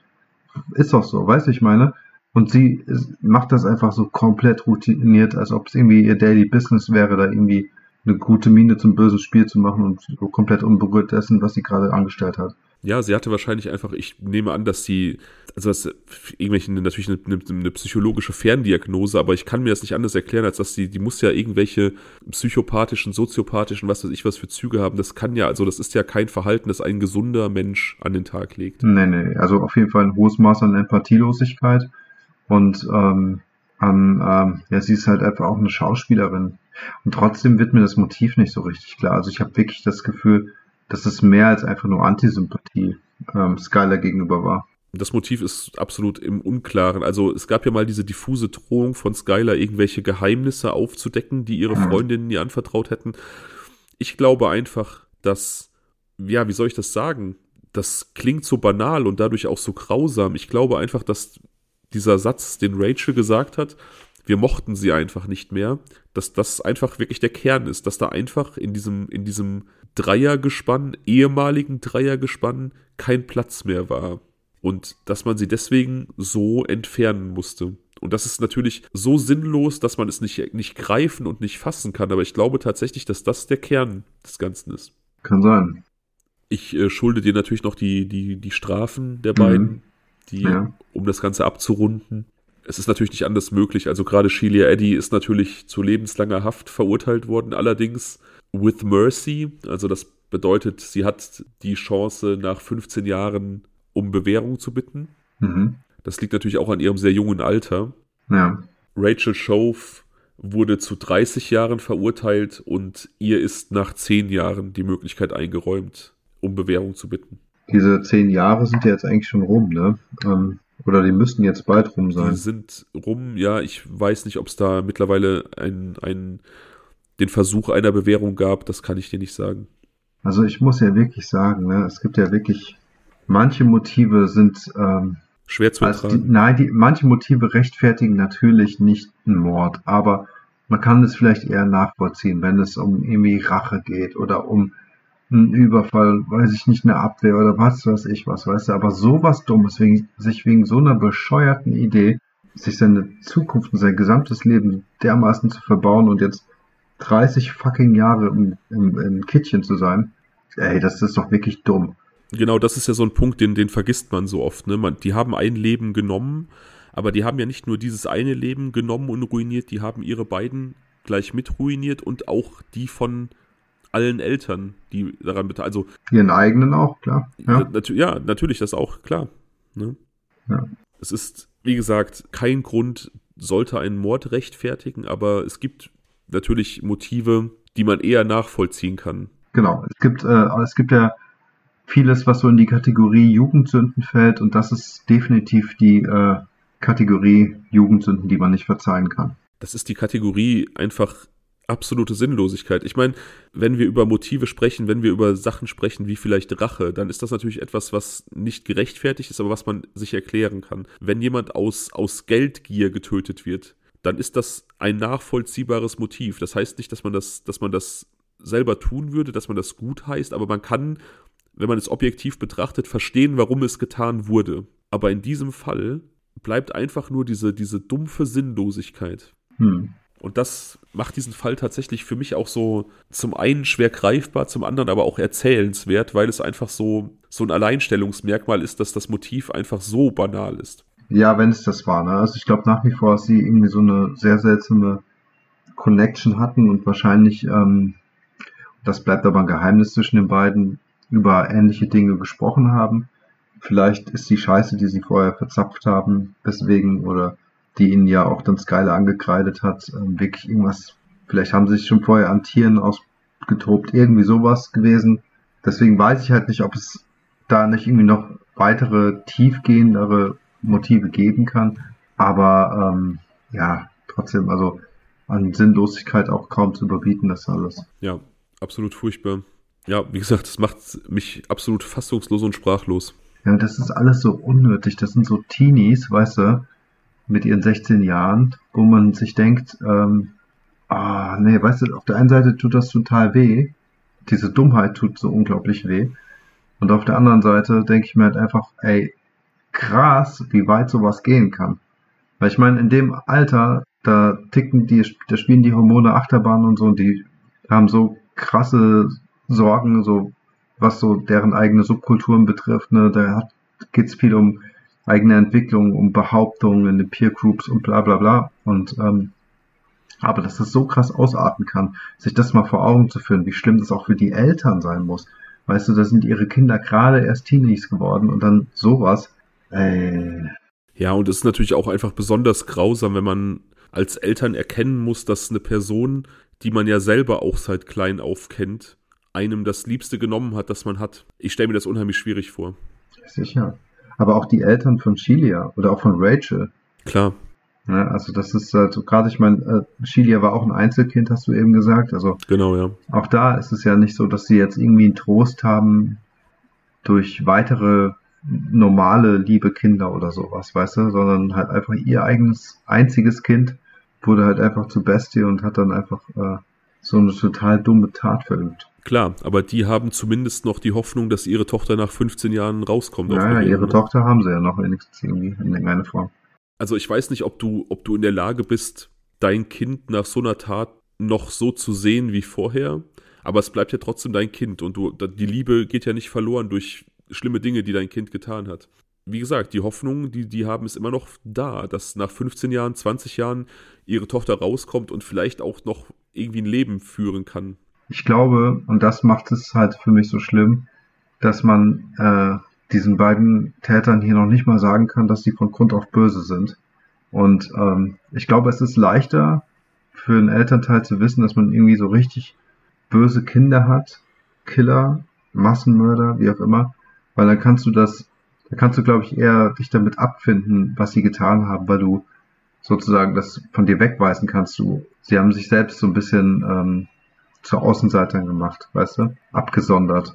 Und ähm, aber wenn du, wenn die halt noch so jung sind, könnte ich mir halt vorstellen, dass die Eltern sie wahrscheinlich trotzdem betreut haben und versucht haben, durch irgendwelche Therapien, möglicherweise hat es ja auch psychologische Folgen für die, äh, für die Täter selbst, halt irgendwie wieder jetzt ins Leben zurückzubringen, weißt du? Also ich glaube so, dass gerade in dem jungen Alter diese elterlichen Instinkte noch sehr groß sind und deswegen halt die Eltern nicht einen Selbstschutz dadurch finden, dass sie ihre Kinder als kleine Monster verurteilen können. Ja, klar. Hundertprozentig.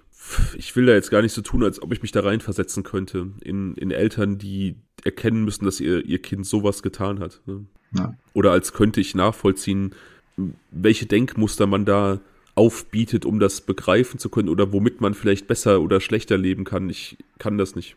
Ich denke halt immer an Jeffrey Dahmer jetzt gerade, weißt du, und ähm, da kennt man halt die Perspektive des Vaters durch diese zahlreichen Interviews. Man kennt die äh, Lebensgeschichte von Jeffrey Dahmer, dieses, ähm, diese, ich sag mal, Experimente mit den verschiedenen Chemikalien, um die äh, Tierkadaver zu beseitigen, was der Vater ja so ein bisschen auch als äh, Plattform genutzt hat, um irgendwie so eine väterliche Beziehung zum Sohn aufzubauen.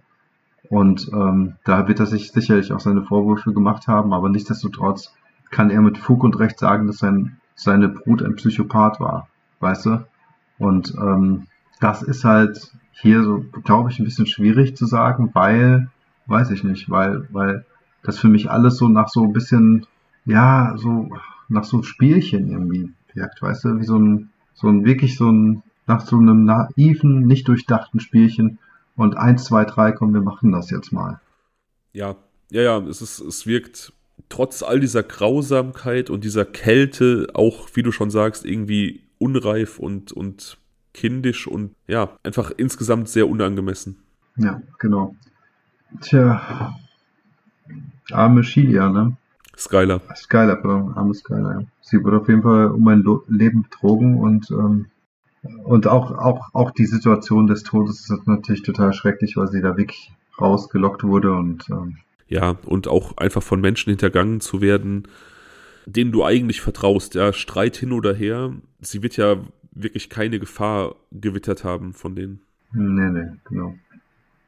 Sie hatte dadurch, dass sie ja dann doch noch mal rausgegangen ist, wohl tatsächlich die Hoffnung, ähm, und hier sind wir wieder bei dem Punkt, den wir eben hatten, mit ihren verzweifelten Hilferufen über Twitter, ähm, die Hoffnung, äh, dass es sich vielleicht wieder einrenkt.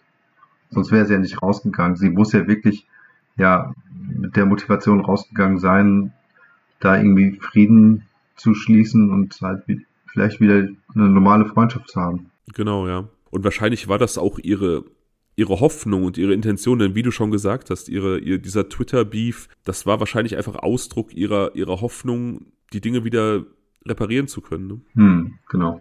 Ja. Ja, krass auf jeden Fall. Ja, ach, dieses Alter, ne? 15 bis 25 oder so, das ist schon echt crazy. Ja, da ähm, leite ich einfach mal ganz elegant zum ersten Was wäre wenn des heutigen Tages über, denn das passt jetzt gerade sehr gut. Okay. Und mir fällt auch gerade auf, ich habe noch Was wäre wenn Szenarien von den Zuhörer und Zuhörerinnen für diese und die nächste Folge. Also du kannst erst in der so. nächsten Folge deine Szenarien. Ich habe das nicht mehr so auf dem Schirm gehabt. Das ist nicht schlimm, die laufen ja nicht weg. Aber passend, wie gesagt, zu deiner Aussage, dieses Alter. Mhm. Was wäre, wenn du vor deinem 16-jährigen Ich stehen würdest? Boah, unheimlich, würde ich sagen. Ich glaube, das wäre für uns beide total bescheuert. Sehr seltsames Gefühl. Ich denke mal, im ersten Moment würden wir sagen, ey, bist du das? Bist du das? Ja, man würde es sich auf jeden Fall erkennen. Also, ne? ich glaube, also, ja. Also, ich glaube, ich würde mir denken so, ach Gottchen, ne, was für ein kleiner Bengel. Und, und mein jüngeres Ich würde sagen, was für ein alter Sack. Das ist, das ist eine interessante Frage, nämlich auch, finde ich. Wenn du dich jetzt, also wenn du jetzt vor deinem 16-jährigen Ich stehen würdest, ne? Ja.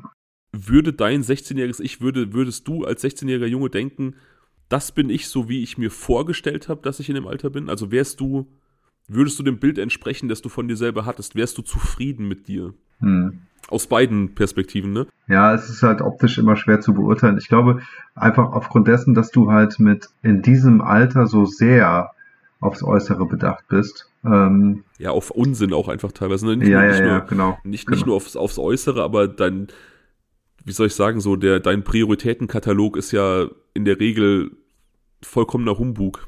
Genau, also ich würde wahrscheinlich einen Schock kriegen als 15-Jähriger, was für Klamotten ich jetzt trage mit 40 oder so. Weißt du, ich meine, so, so, dann so komplett alles, was ich mir in dem Alter irgendwann mal vorgenommen habe, wie ich irgendwie jetzt cool, als Erwachsener cool sein will, alles über Bord geworfen irgendwann und dann würde ich mir schon irgendwie Gedenk äh, Gedanken machen.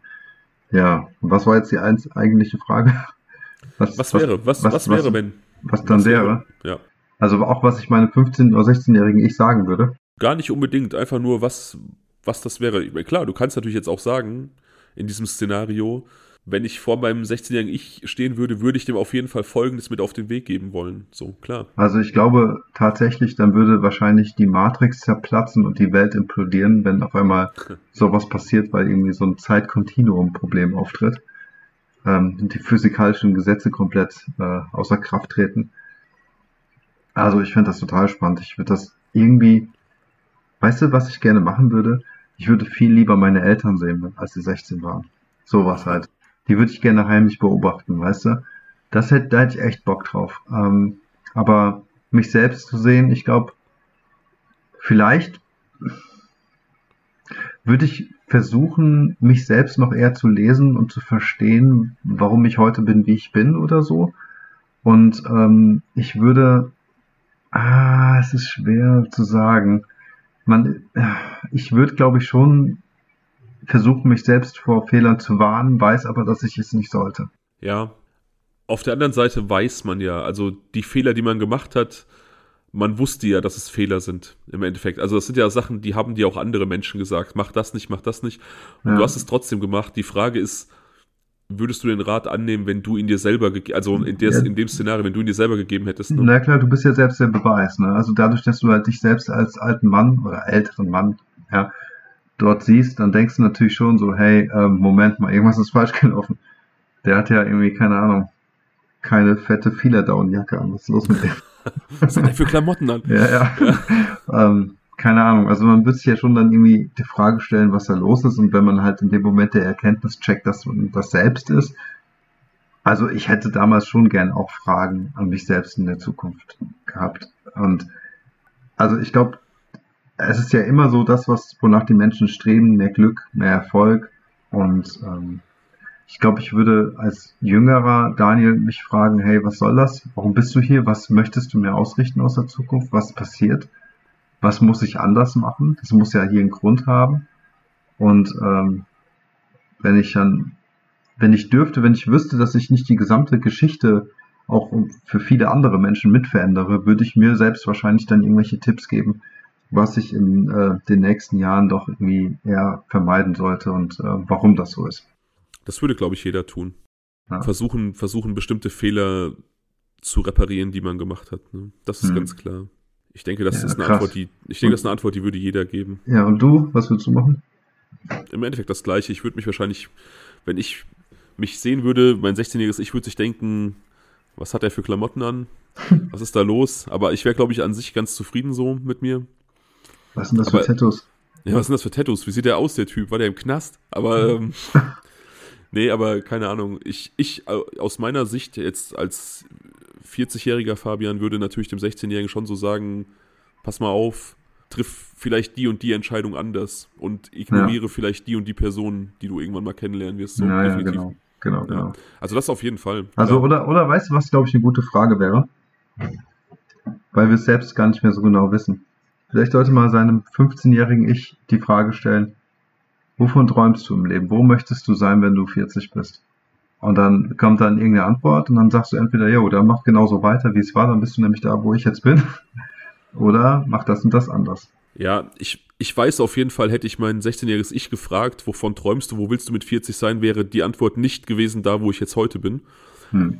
Aber das ist auch okay so, weil ähm, ich vollkommen zufrieden bin und der Weg, der mich hier hingebracht hat, auch ein guter war und mein Leben auch toll war, bis auf manche Punkte so, aber das, kein Leben ist einfach nur schön. Insofern habe ich mit Sicherheit bin ich nicht da oder habe ich nicht das Leben, das ich mir mit 16 erhofft habe oder beziehungsweise, wie soll ich sagen, ja, alles ein bisschen, ein bisschen anders gelaufen, als ich mit 16 gedacht habe, aber das heißt ja nicht, dass es schlechter ist. Ja, klar. Man hat mit 16 auch einfach wenig Ahnung vom Leben, ne? Ja, genau. 16-jähriger Fabian, ich komme aus der Zukunft, aus dem Jahr 2023. Du wirst ein erfolgreicher True Crime Podcaster werden. Ein was? Was ist ein Podcaster? Und, und, ja, aber das ist ja, und das ist ja noch mehr Zukunftsmusik. Erfolgreicher True Crime Podcaster, da müssen wir noch, dann Ach so. Ich, ja, also.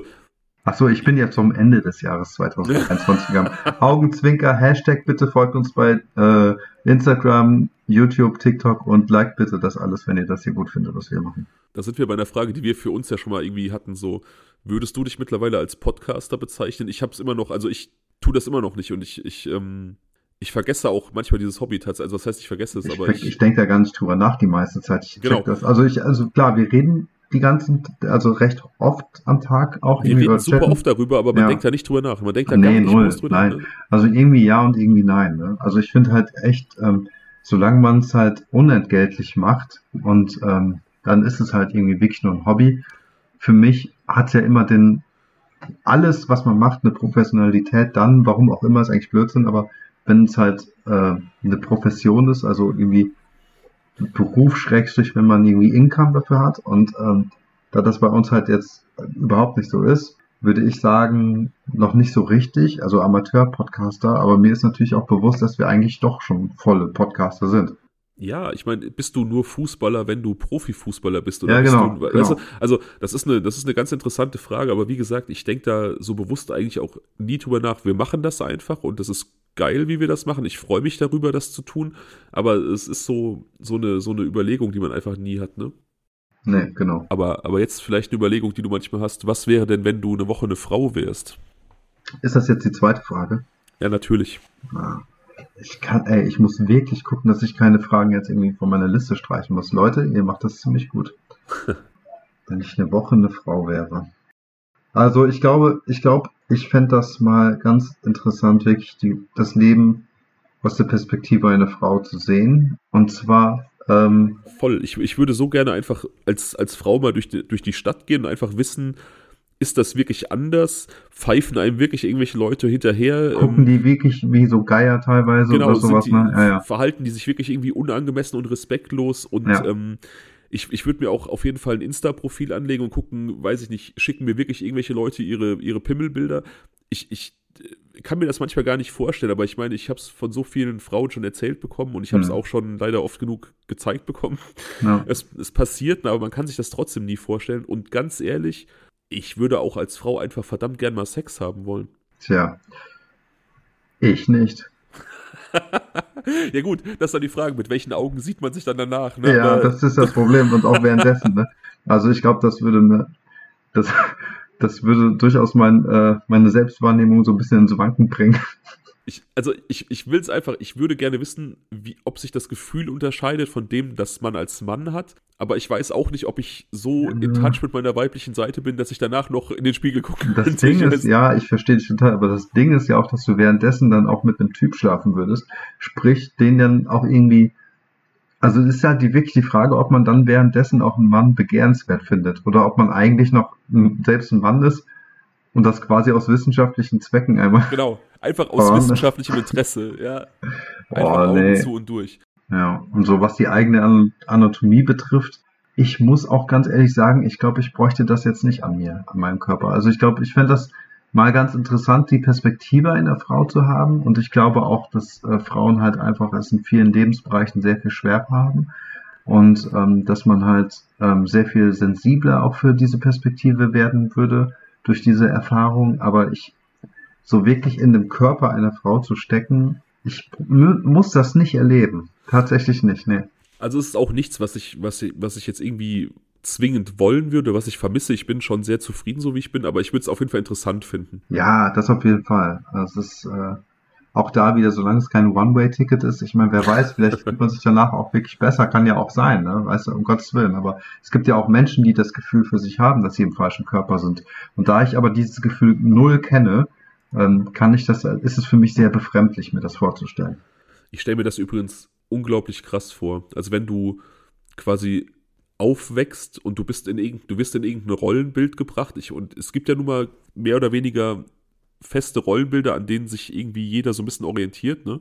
Und du merkst einfach dein ganzes Leben lang, dass das nicht deins ist, dass du da nicht reinpasst und dass du auch eigentlich nicht in den Körper passt, in dem du bist. Ich stelle mir das unheimlich verwirrend und auch, auch schwierig vor. Und es ist auf jeden Fall gut, dass wir mittlerweile medizinisch so weit sind, das korrigieren zu können, wenn Leute wirklich im falschen Körper stecken. Ne? Aber ich, ich stelle mir das wirklich extrem belastend vor, groß zu werden und einfach zu wissen, ich bin irgendwie gefangen in was Falschem. Ja, weißt du, und ich glaube, das Gefühl hätte ich, wenn ich eine Woche lang in der, im Körper einer Frau sein müsste. Ja, aber weißt du, wenn es eine Woche ist und du weißt, es ist nur eine Woche, es ist Deswegen, kein One-Way-Gedanke, ja, ja. dann kannst du, also.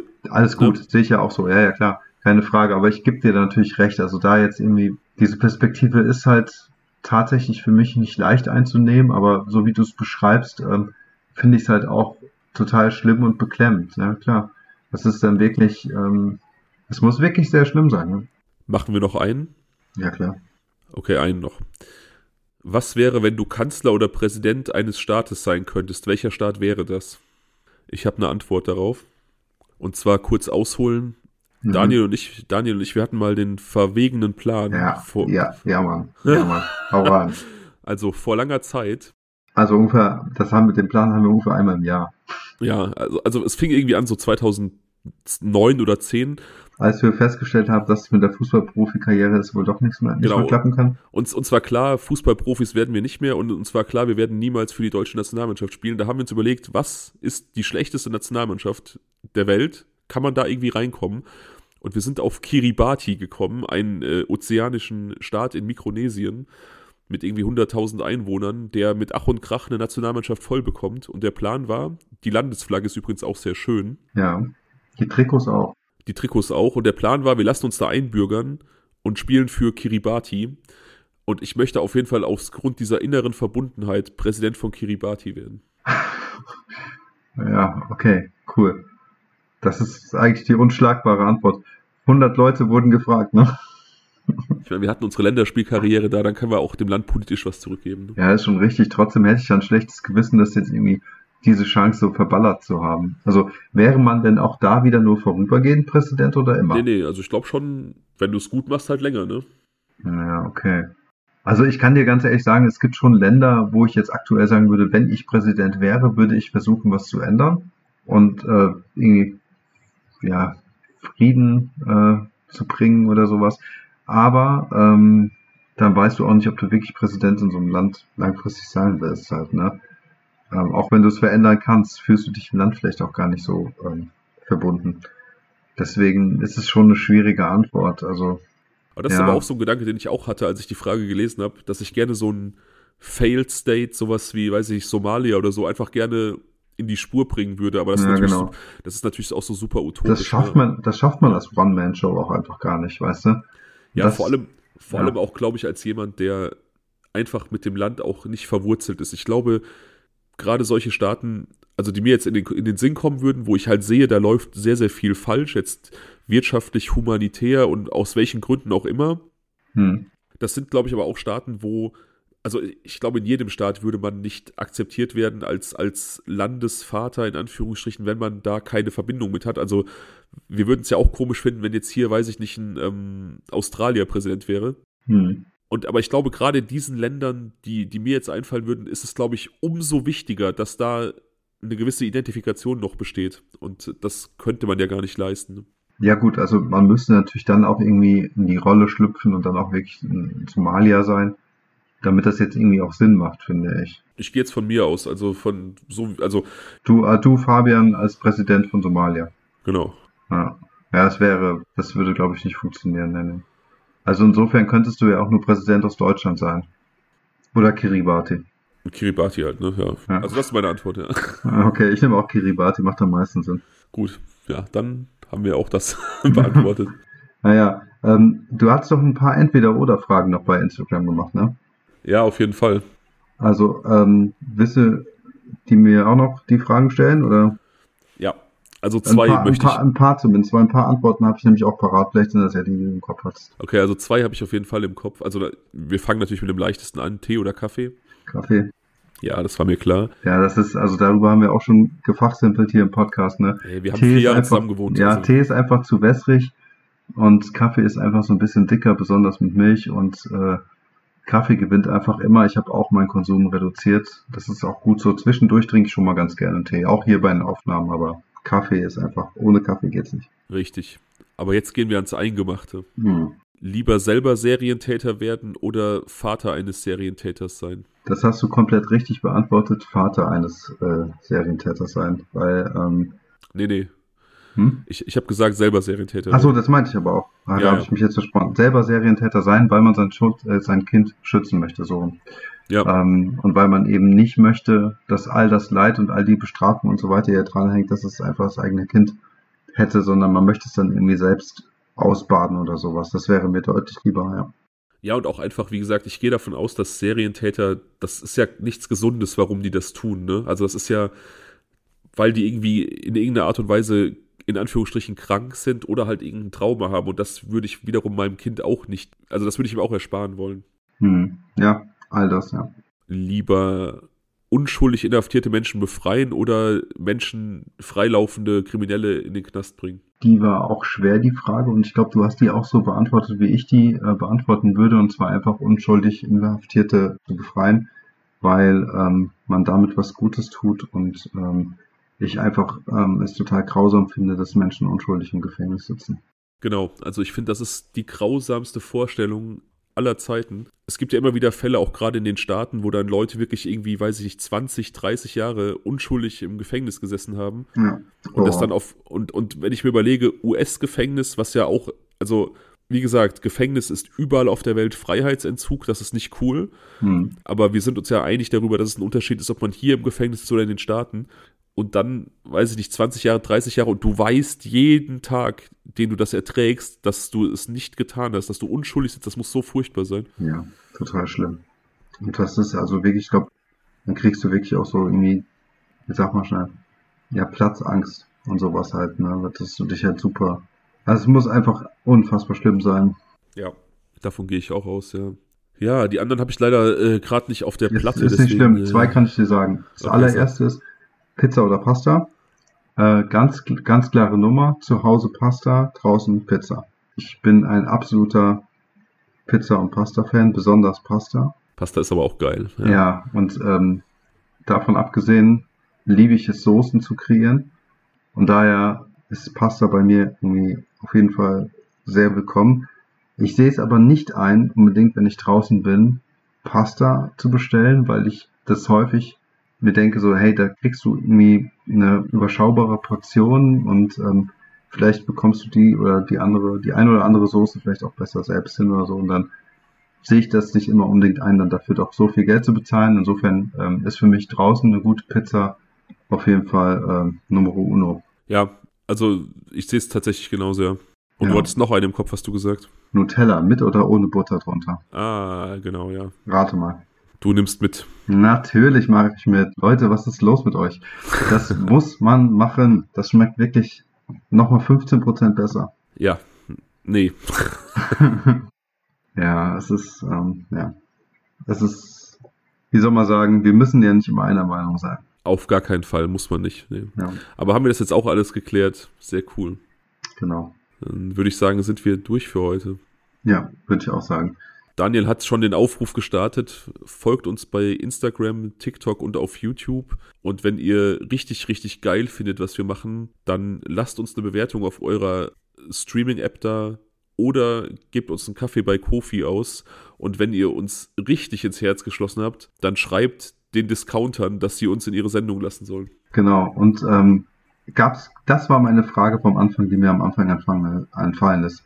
Gab es schon irgendwelche Rückmeldungen von den ZuhörerInnen, dass sie uns für äh, verrückt halten? Noch nicht bisher. Aber zum Thema Zuhörer, Zuhörerinnen Rückmeldungen. Es gab wirklich viele, die mir erzählt haben, dass sie auch auf diese Pimple-Pop-Videos stehen, die ich mir mal angucke. Das heißt, immer angucke. Das ist ja auch übertrieben. Ich, ich gucke die manchmal und bleibe dann an denen hängen.